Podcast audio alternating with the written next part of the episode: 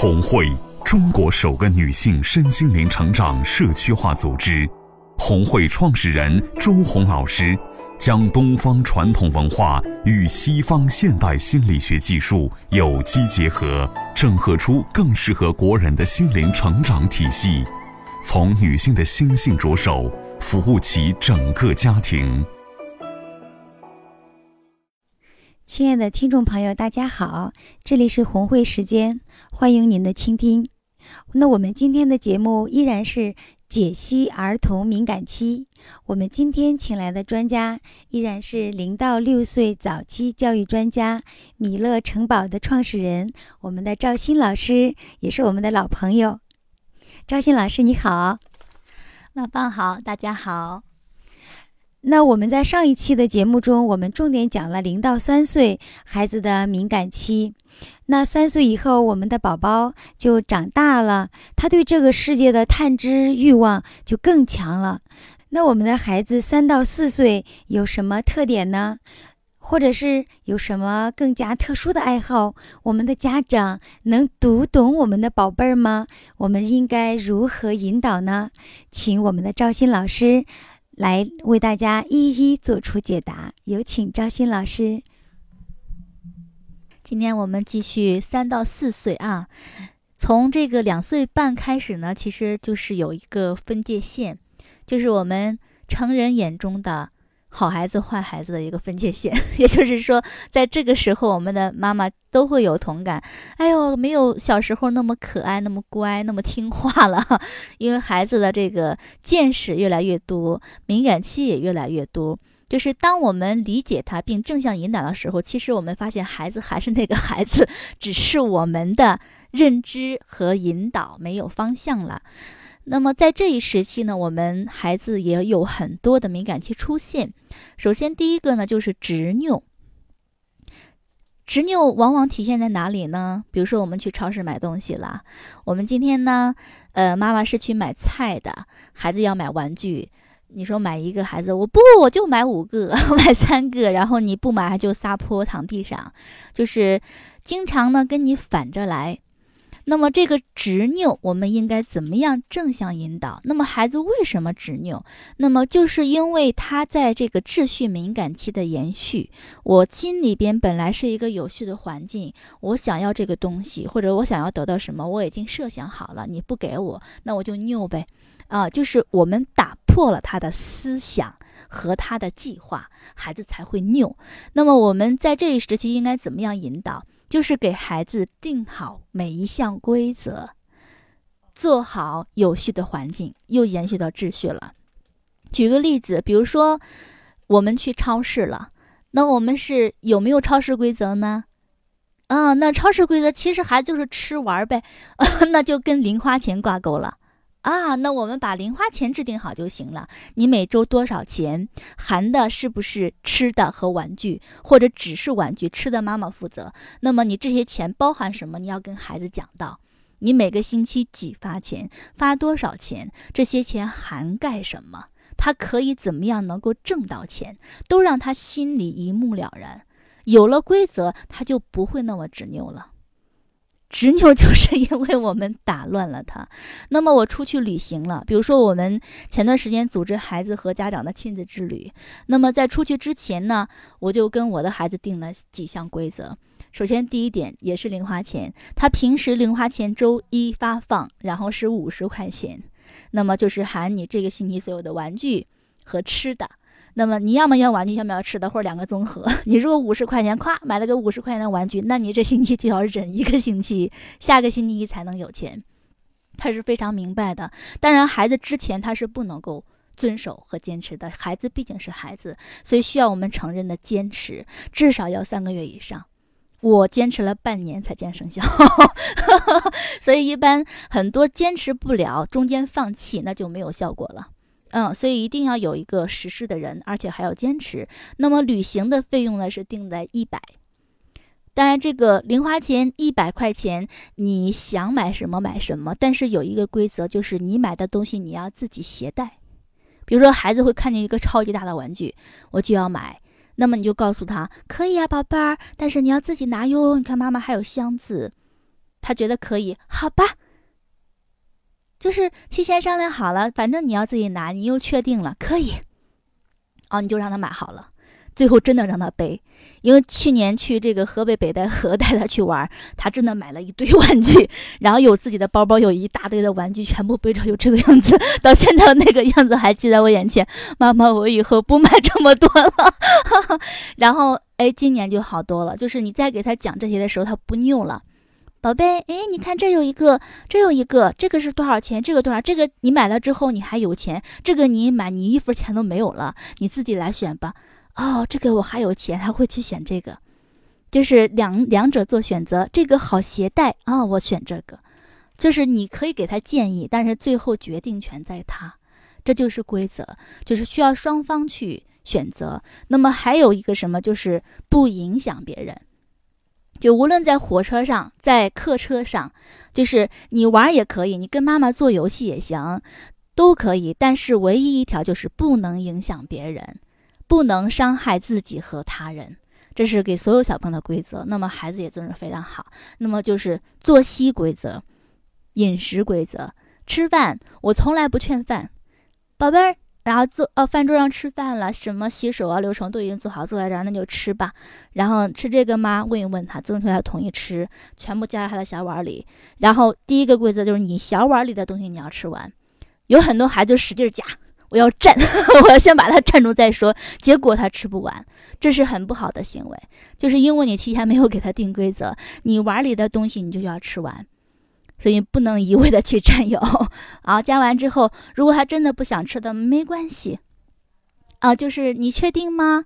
嗯，如果吃不完饭的话，从现在到中午没有好吃的，也没有饭饭。如果确定，你就可以走啦，拜拜。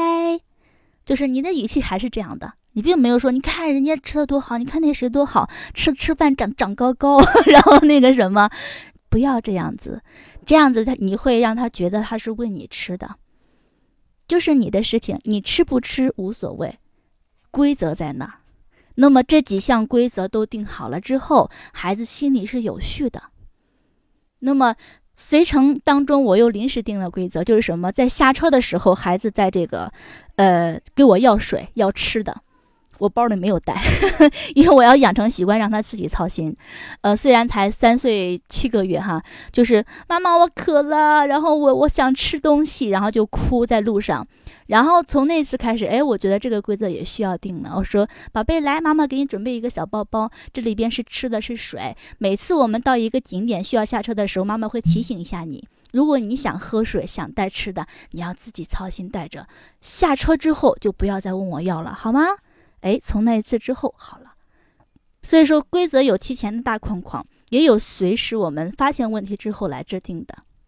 所以当规则制定的非常好的时候，又有秩序，那么孩子就不会执拗了。所以这个是需要我们去引导的啊。这是执拗，接下来呢就是垒高，那么就是连续我们上一期的这个空间啦。孩子喜欢搭积木，这个时候。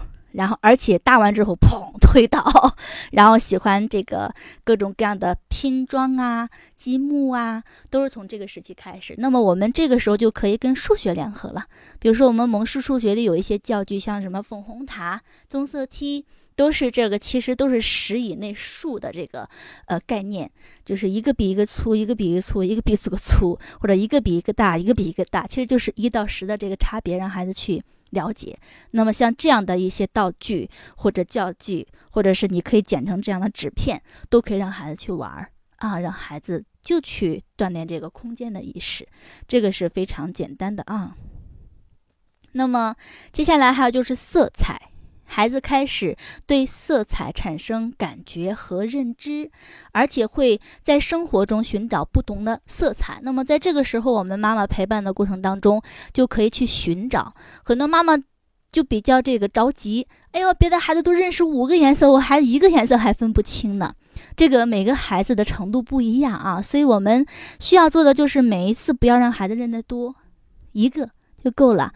比如说，这是红色，这不是红色。这个是红色，这不是红色。你只有红色这个词，就是不是是，而不是这个红色这个黄色，这红色这蓝色 这红色绿色，一会儿孩子就迷了，只是是和不是就行了。啊，那么下一次，当他这个红色稳固的时候，你出去看见大楼了啊，这个是红色大楼，我们今天就找红色。哇，又一个红色汽车啊，这个阿姨穿的红色衣服，那你开车的时候就有事干了，你这星期都找红色的东西。那么红色的扎实了，那么再加一个颜色，不要多啊，这样的孩子就认识的非非常非常稳定啊，慢慢来。所以，在这个色彩敏感期的时候，我们要跟生活相结合，不要只是拿一个色卡，涂一个颜色，就是跟上课一样让孩子去认颜色。孩子觉得很枯燥，哎，有压力，就是我怎么这么笨呢？我就是认不会。就跟他他喜欢什么你就找什么就行了，只要有色彩就可以。接下来就是语言，我们孩子开始对句子表达的意思感兴趣，比如说妈妈说了一个。嗯，我最近特别特别郁闷，孩子就会问妈妈什么是郁闷？嗯，然后我很烦躁，什么是烦躁？就他开始去了解这些大人口中的这些词，他不了解的词，他会去问妈妈这是什么意思？啊，就会经常会这样问。就是如果你的孩子到这个敏感期，你会发现哇，太频繁了，所以你要很耐心的解释给他听。呃，烦躁是什么意思？就是一个人就是心里面不太舒服，想要发脾气的那种感觉，就是烦躁。你有没有啊？啊，我们都可以表达出来，就跟孩子多沟通、多聊天。那么当孩子问的时候，我们就随时的准备好，耐心回答就可以了。然后接下来这个可能我们平常不太会注意啊，就是诅咒，诅咒就是发现语言的力量了，就是开始这个时候会说一些就是脏话狠话，因因为他觉得我这个力量我能够伤害到你，发现到语言的力量了，你真讨厌，你恶心，然后什么什么，我再也不喜欢你了，就是这样的话，在这个时期都会说了，所以我们妈妈了解到这是一个敏感期的话，你就会。很就是很正常的心态去对待，就不会觉得哎，我的孩子怎么这个样子呢？很伤心呢，或者妈妈我不喜欢你了。就当然你可以表达你的感想，哦，孩子我不太喜欢你这样说，你可以用另外一个表达方式啊，或者是引导他怎么去说。因为我们说到敏感期，不是说每个敏感期都是好的、支持的，而是需要我们去引导的。有不好的，我们需要把它引导啊，引导到比较好的方向。但是这是孩子必须出现的阶段，我们能够了解就可以了。接下来还是追求完美，这就是跟零至三岁的一个延续，这个时候会会更严重一些了。所以说，我们妈妈就是从穿着到这个食物到玩具，孩子都会要求。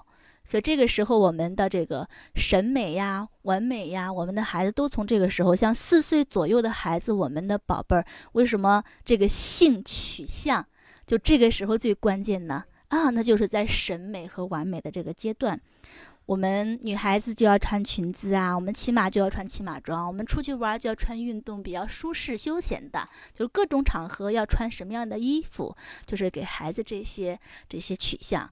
我是女孩子，我留长头发，我扎小辫儿，或者是发型，我要经常去设置设置。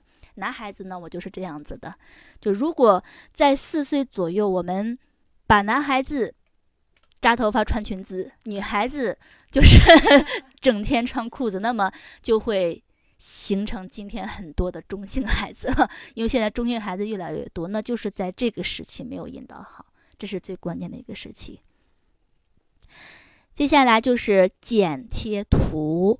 那么，为什么我们说这个画画啊、书写呀不让孩子那么早呢？就是因为他没有到那个敏感期的时候，他会压力大，而且做不到的话，他在要求完美的敏感期的时候，他还会暴躁急躁。所以那个时候就让他乱涂乱画。三岁之前，那么这个时期呢，他已经开始对剪贴图感兴趣，我们就可以给他去购买大量的材料了。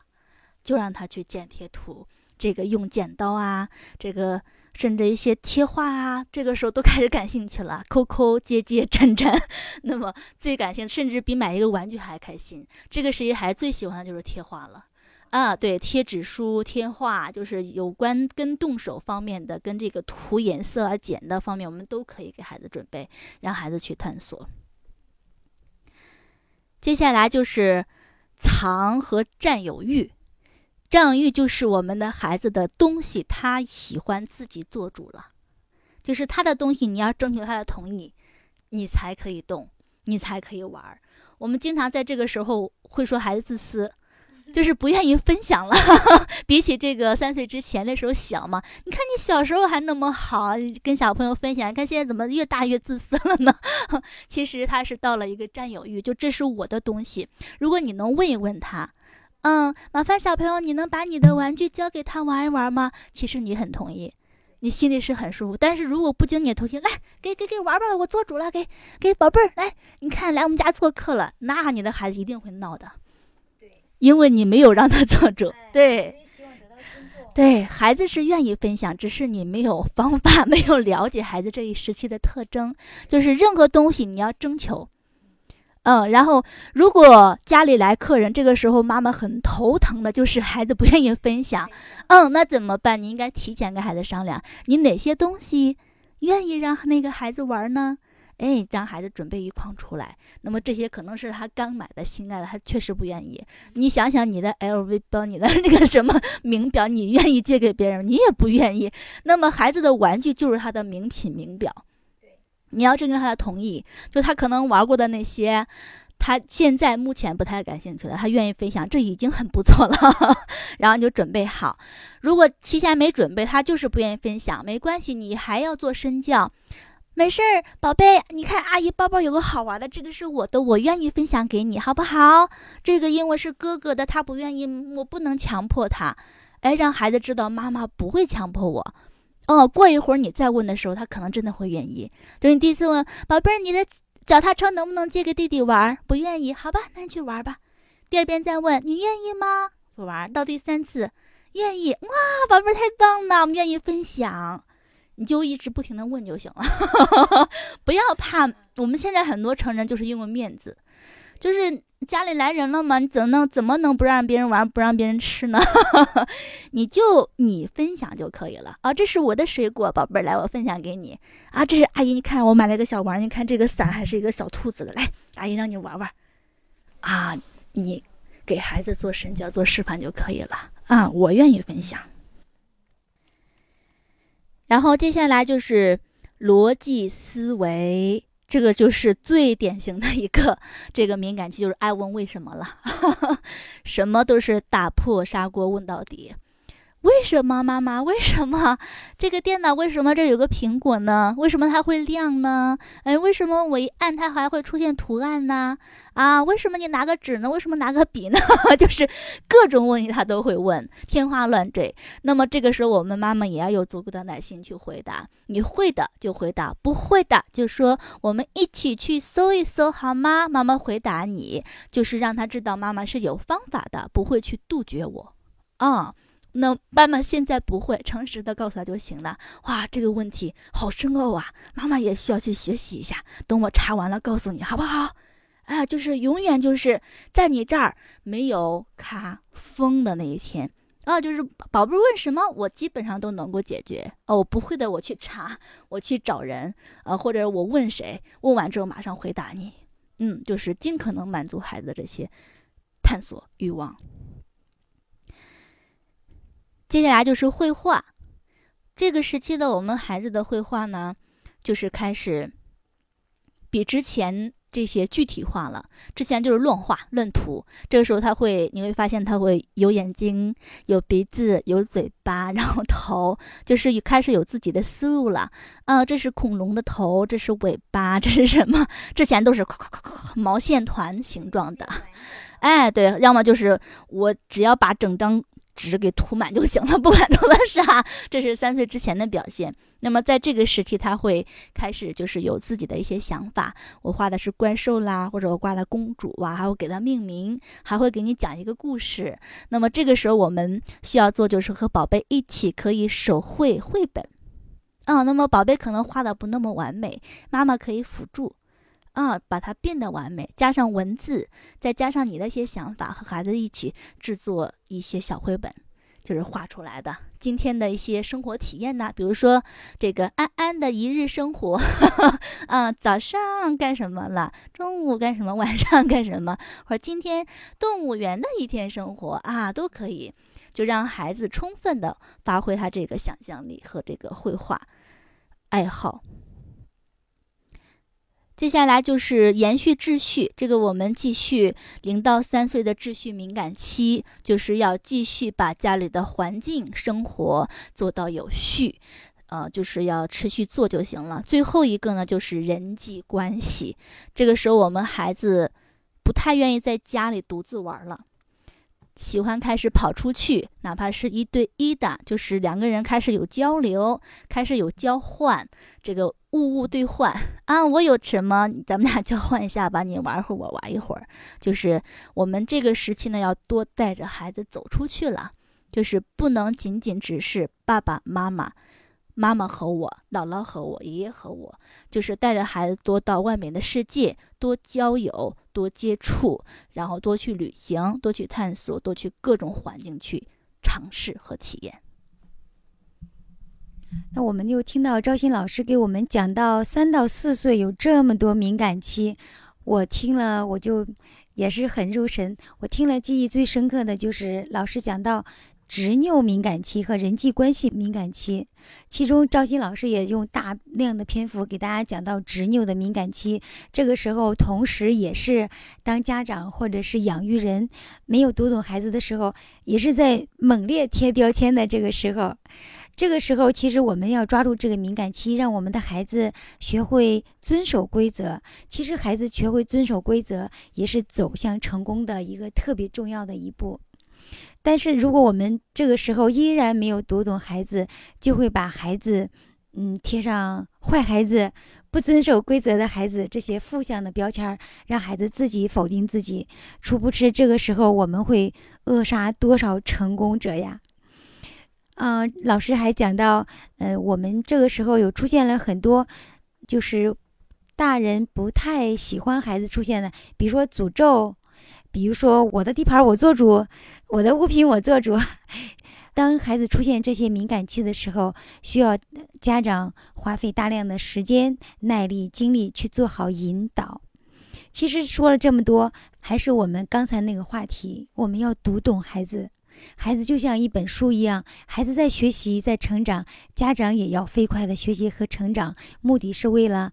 读懂我们的孩子，成就我们的孩子，不要让这这些一代一代的成功者，在三四岁的时候就被大人的坏孩子的标签儿、不听话的标签儿给扼杀了，那就太可惜了。好啦，亲爱的听众朋友，我们今天的节目就到这里，非常感谢赵鑫老师的莅临，我是毛帆，我们下次再见。